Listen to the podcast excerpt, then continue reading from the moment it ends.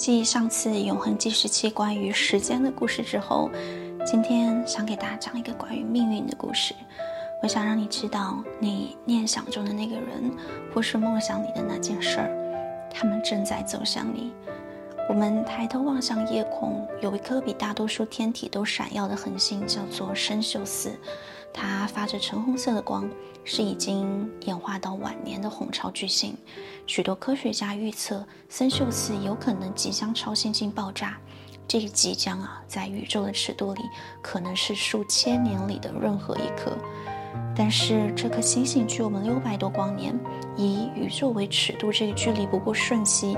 但以人类的视角，以光速的有限性来看，就算森秀斯它爆炸于此刻，甚至就算它在百年前已经超新星爆炸，但地球上的我们此时此刻看到的，却还是它死亡之前发出的光。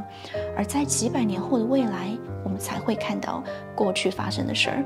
在地球上看到爆炸中如满月般亮度的这颗星星，看到光锥里既定的命运。已经发生的事情存在于一个叫做光锥的物理概念中，并以光速向我们飞来。这也是为什么狭义相对论相信，如果有一种速度可以超过光速，那我们便可以窥探未来。宇宙浩瀚，它的无限对比光速的有限，命运也可以是过去时。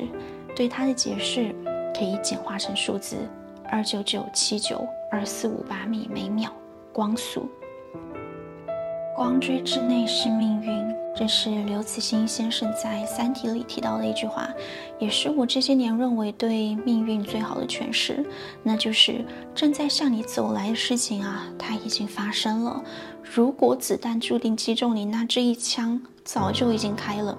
它存在于站在原点的你的未来，也存在于光年外光锥里的过去。而光锥也贯穿着我和他全部的故事。我们相识于一堂人文宇宙课程，教授向我们讲述着这个物理概念。我举手说，我听过一句话，叫做“光锥之内是命运”。下课后，他第一次走过来向我打招呼，他说：“你刚提到那句话真的非常有趣，愿不愿意继续和我讨论一下？”一个月后，课程结束了。像所有文学作品里发生在夏日的邂逅一样，我们在夏天结束后各自去不同的国家学习。未来两年呢，再也没有见过面。国籍与距离让我们想都不敢想，彼此的光锥在未来会有交集。我们各自面对着自身选择所滋养的未来。偶尔在孤独的时候想起他，我会疑惑：这星火般的念想，难道会是命运里本来就存在的痕迹吗？但是念想比不过日常生活的实感。我们隔着上万公里的距离，生活里没有对方，也从来不敢幻想任何可能性。直到两年后他生日的那天，二零一八年十月二十四日，一零二四二的十次方。这个初见的时候，他十分书呆子的介绍方式，在那天被我毫无语境的回忆起。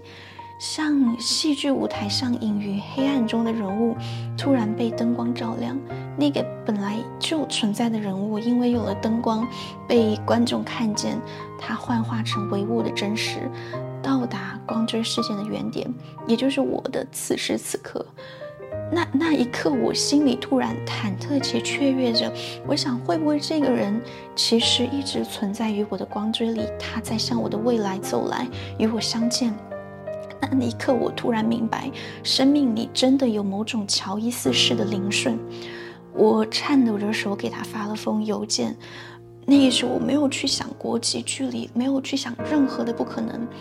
我告诉他说，我真的非常想再见你一面。过了一个多小时，他回复了我说，我一直在等你这封邮件。就这样，我们又一次走到了一起。后来他回忆起说，收到我邮件的那天，他在济州岛参加学术活动，正在做课题展示的时候，推送里跳出我名字的邮件。他还没有看内容，但脑海里想的第一句话，也是当年我在黑板上写下的：“Destiny lies within the light core。”光锥之内是命运。直到后来，我们以我从未想过的坚韧。